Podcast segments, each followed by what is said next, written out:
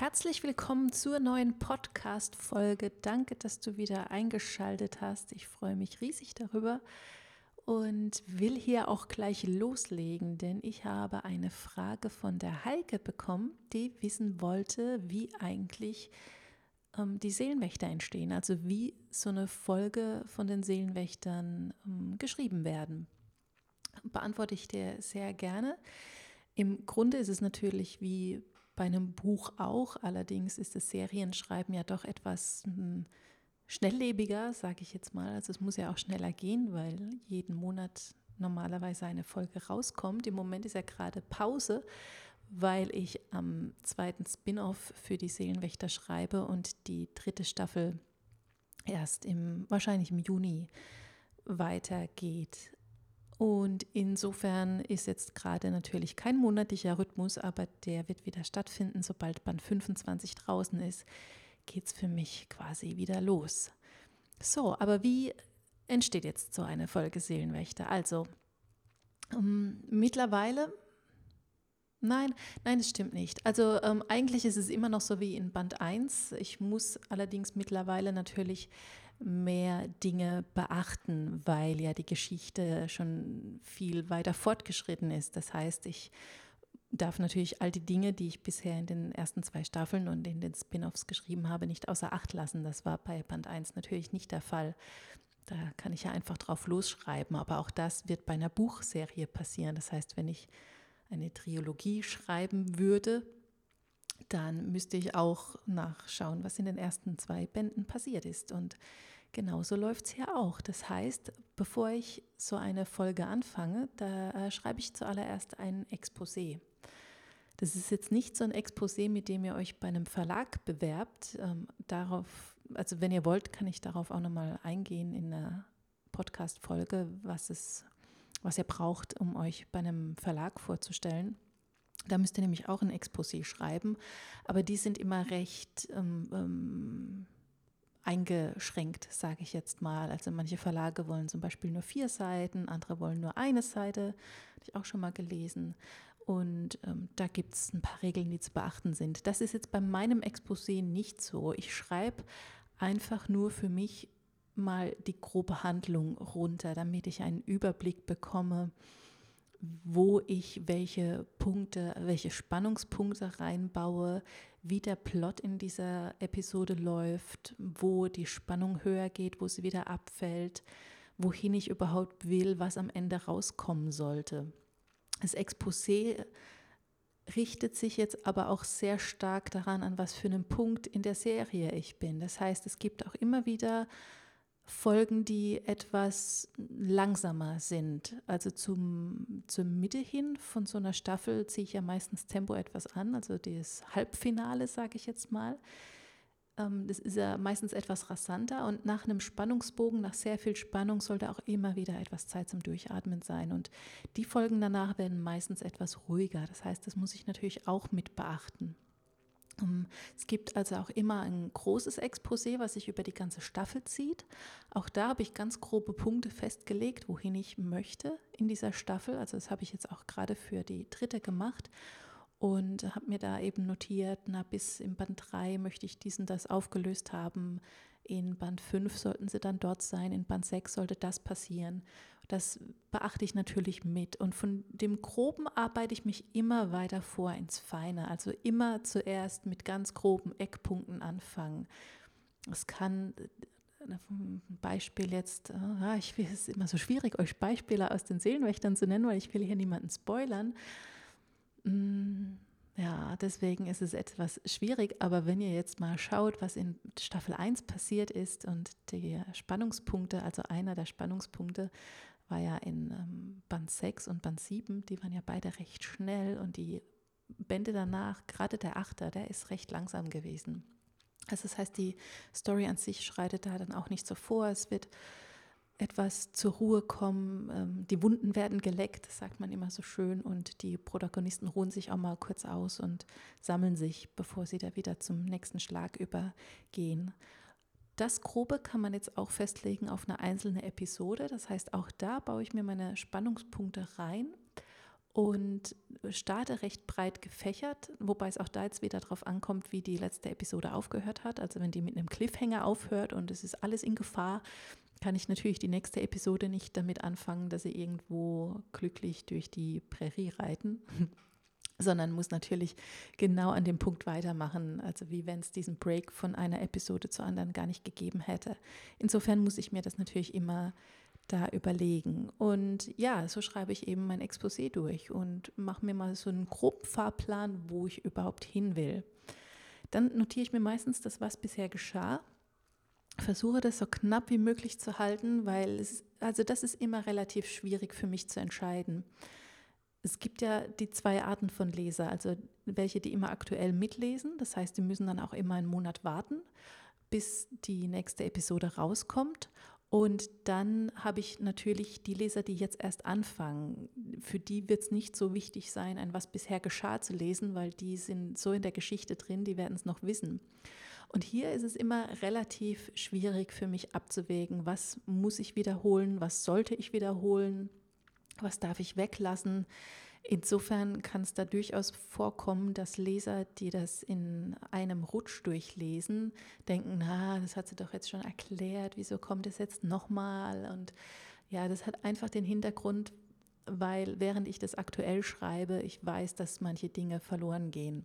Und manche Sachen muss ich wiederholen, weil die äh, später einfach wichtig sind. Es sind jetzt über zwei Staffeln so viele Details auch in der Serie verborgen und viele Dinge baue ich da auch absichtlich rein und vieles wird später nochmal wichtig werden. Also gerade so kleinere Details, die greife ich ganz gerne, ganz gerne mal wieder auf. Insofern, ja, schaue ich eben, dass ich hier irgendwie so einen Balanceakt hinbekomme zwischen hoffentlich nicht zu viel wiederholen und dennoch genug, dass ihr äh, da Spaß habt. Ja, wie geht es dann weiter? Ich ähm, schreibe dann natürlich los. Also der Anfang äh, flutscht immer recht gut bis ungefähr zum zweiten Drittel, sage ich jetzt mal. Also über die Hälfte hinaus. Bis dahin fließt meistens das Buch wirklich gut. Das ist einfach, ich habe noch nicht so wirklich herausgefunden, woran es liegt, aber da habe ich wirklich so richtige Schreibflashs. Also es kann passieren, dass ich da in einer Stunde 4000 Wörter schreibe und das Ding einfach nur so runterradere. Es ist aber auch der Zeitpunkt, an dem ich mir die meisten Freiheiten gönne und einfach die Geschichte erzählen lasse. Es ist ähnlich wie wenn du ein weißes Blatt Papier hast und einfach drauf losmalst. Und je mehr da steht und je mehr da gemalt ist, umso weniger Platz hast du natürlich dann irgendwann auf deinem Blatt. Und du musst dann irgendwann anfangen, Dinge wegzuradieren oder wegzustreichen oder zu verbessern und damit du eben dein ganzes Bild auf dieses Blatt Papier bekommst. Und genauso ist es auch beim Schreiben für mich.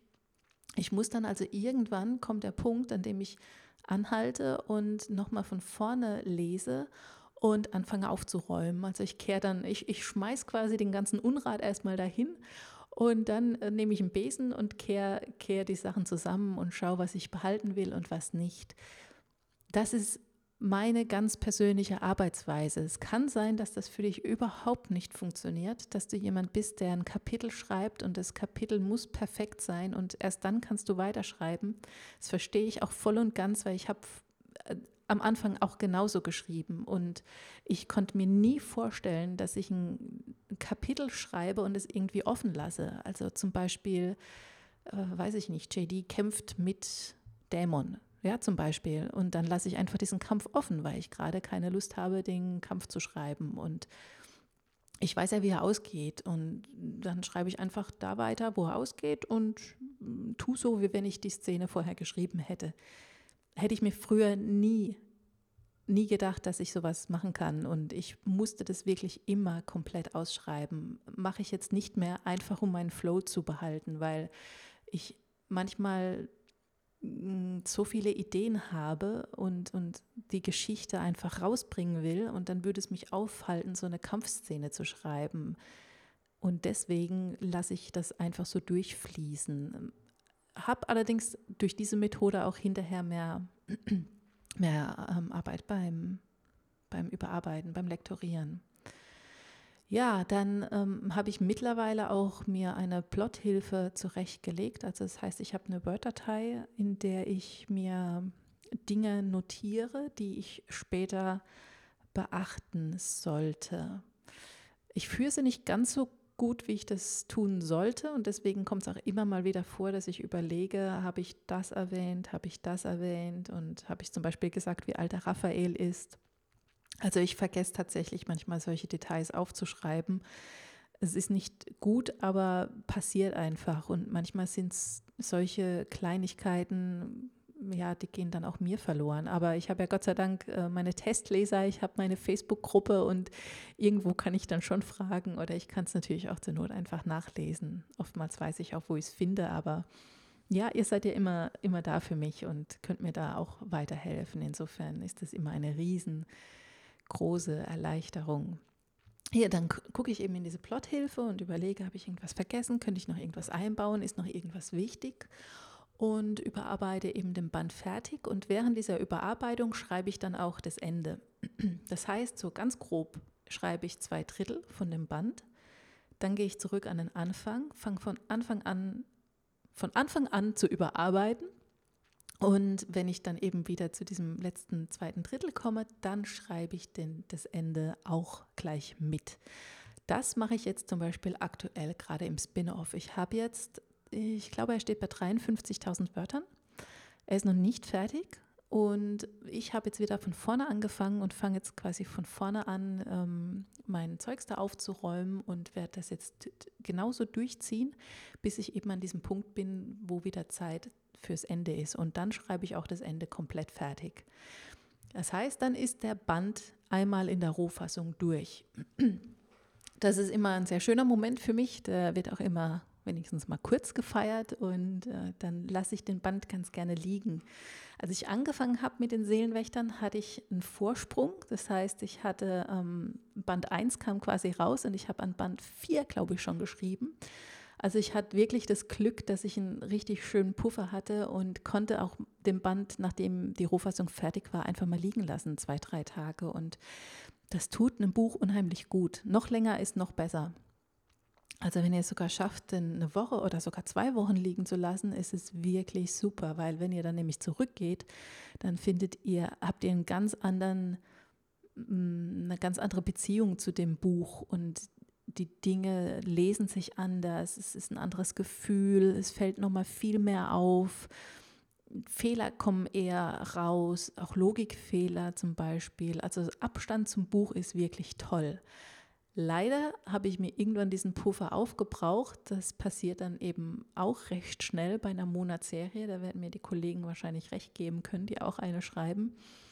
Es lässt sich nicht immer vermeiden, auch wenn man es immer versucht, aber irgendwann ist dieser Puffer weg. Das heißt, zum Schluss von der zweiten Staffel habe ich tatsächlich immer ein Band veröffentlicht und musste auch direkt den nächsten nachschreiben, weil ich so knapp dran war, dass da nicht mehr möglich war, einen Puffer einzubauen. Ich werde es jetzt wieder versuchen bei Staffel 3, weil es sehr komfortabel ist und das der Geschichte gut tut. Also es, es, es tut nicht nur mir als, als Schreiberling gut, weil es etwas Druck wegnimmt, sondern auch der gesamten Geschichte, weil ganz oft ist es so, dass ich ein paar Bände voraus bin und auf eine Situation stoße, die sich entweder schwer lösen lässt oder bei der ich noch irgendetwas gebraucht hätte. Eine Information, ein Gegenstand, ein, ein, ein Charakter, der da ähm, besser aufgehoben gewesen wäre. Und das kann ich dann ändern, wenn ich einen Puffer habe, weil dann kann ich einfach nochmal in den Band eben zurückgehen, den es betrifft, und kann da eine Kleinigkeit einfach abändern, also eine, eine Schraube quasi fester ziehen oder lockerer ziehen oder dem Charakter eine Information mitgeben, die er drei Bände später braucht. Also Vorschreiben macht eine Geschichte wesentlich dichter. Es ist wirklich einfacher. Insofern werde ich das jetzt definitiv hoffentlich dann auch durchziehen können, dass ich bei vor Beginn der dritten Staffel mir eben einen kleinen Puffer aufgebaut habe. Auch das ist mit ein Grund, warum ich diese Pause einschiebe, weil es der Geschichte wirklich gut tun wird, wenn ich da mir etwas mehr Zeit lassen kann ja, es ist, ist nun mal so. Genau, so. Also gehen wir mal vom Idealfall aus. Ich habe dieses Ding jetzt drei, vier Tage liegen lassen. Dann gehe ich nochmal drüber. Beziehungsweise ich schicke es dann an. Äh, nee, ich, ich gehe nochmal drüber. Ich lese es nochmal durch, schmeiße nochmal Fehler raus, Wortwiederholungen und Füllwörter und so weiter. Und dann schicke ich es an die Testleser und warte auf deren Feedback. Und während das Feedback quasi aussteht, schreibe ich den nächsten Band. Also das heißt, ich fange dann wieder an mit einem Exposé ich fange wieder genauso an, überlege mir, wo will ich hin, was braucht die Geschichte, was steht jetzt als nächstes an und ähm, schreibe da eben so vor mich hin, bis der Band zurückkommt von den Testlesern. Dann baue ich das Feedback ein, schaue, ob irgendwie äh, ein ganz schlimmer Fehler drin ist, den ich ausbessern muss. Ist mir auch schon passiert. Ich habe auch schon ein Band fast drei Viertel nochmal neu geschrieben, weil er wirklich, äh, das war Band 18 übrigens, der hat sich überhaupt nicht schreiben lassen und den habe ich tatsächlich bis, den hatte ich durchgeschrieben bis zum Ende und ich war so unzufrieden. Und dann hat mir meine Freundin damals nochmal geholfen und wir, ich habe das ganze Ding nochmal neu geschrieben. Also fast das ganze Ding nochmal neu geschrieben. Kommt auch vor und ist nicht schön, aber kann passieren, weil das ist halt nun mal, das ist die Kreativität und das ist auch ein Stück Kunst und die macht manchmal, was sie will. Ja, ähm, genau. Wenn ich das Feedback meiner Testleser drin habe, dann geht es ins Lektorat. Und ich bin ja in der Zeit wieder am Schreiben von meinem neuen Band sozusagen. Dann kriege ich es vom Lektorat zurück. Ich gehe das nochmal durch. Manchmal habe ich es auch so, dass ich mir Testleser splitte. Das heißt, die eine Gruppe kriegt eben eine rohere Fassung damit die äh, prüfen können, passt es mit der, passt es mit der Geschichte, mit den Charakteren, läuft alles gut zusammen. Und die nächste Gruppe kriegt dann eine korrigierte Fassung, die etwas dichter ist und wo nicht mehr so viele Rechtschreibfehler drin sind die kann sich dann auch eher darauf nochmal konzentrieren, ähm, mehr auf den Text einzugehen. Und da finden wir auch nochmal einiges an Rechtschreibfehlern und so weiter. Dann geht das Ganze nochmal ans Lektorat. Die Seelenwächter haben zwei Lektoren. Das ist sehr komfortabel.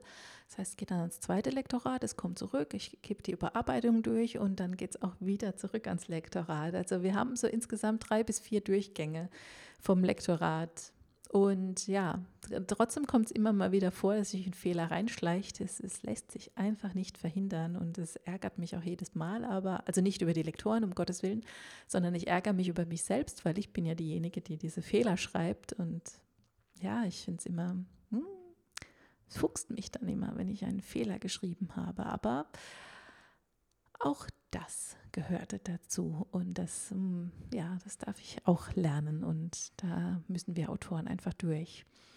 Und irgendwann kommt dann der Punkt, an dem ich ähm, den Band abgeben darf. Das ist immer mit der schwerste Zeitpunkt für mich, den ans, an den Verlag abzugeben und zu sagen, ich kann jetzt nichts mehr ändern.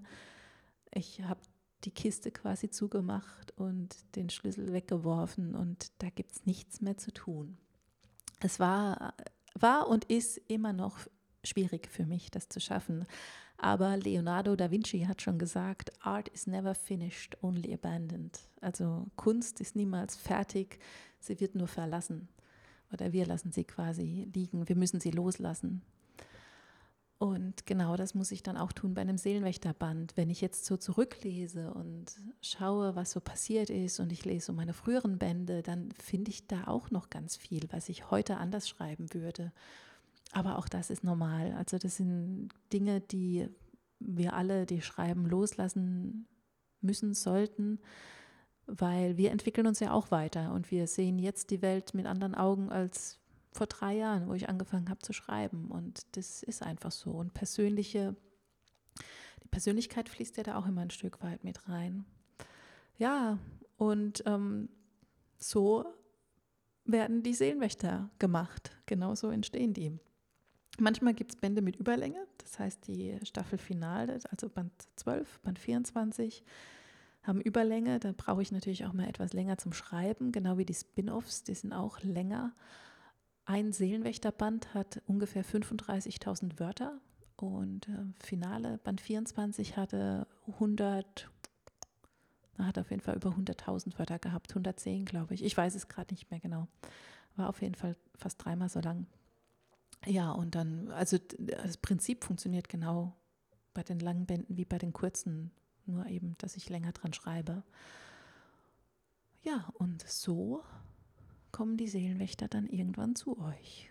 Und ich hoffe, das war spannend für euch. Ich hoffe, es hat euch gefallen. Schreibt mir gerne weiterhin Feedback und ich greife wirklich super gerne eure Fragen auf, weil mir das wirklich Spaß macht und ich diesen Podcast für euch mache und ich da auch wirklich alles gerne beantworte, was ich beantworten kann und ich möchte euch motivieren, dich motivieren, auch zu schreiben und ich weiß, wie schwierig dieser ganze Prozess sein kann und wenn ich dich da irgendwie an die Hand nehmen kann, dann lass es mich bitte wissen und gib mir dein Feedback, egal über welchen Kanal. Schreib mir auf Facebook, schreib mir eine Mail an podcast.nicole-böhm.de.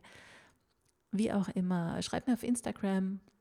Lass uns einfach connecten und in Verbindung bleiben, weil das ist mir echt super wichtig. Und ich, ich schreibe nicht für mich, sondern ich schreibe für euch und diese Geschichte ist für euch und das, ja, ihr sollt einfach Spaß dran haben und an diesem Podcast auch. Insofern höre ich jetzt auf zu labern und äh, wünsche dir euch einen schönen Tag, Mittag, Abend, Morgen, Nacht, wann auch immer dieser Podcast bei dir erscheint. Bis bald und bis zum nächsten Mal. Ciao.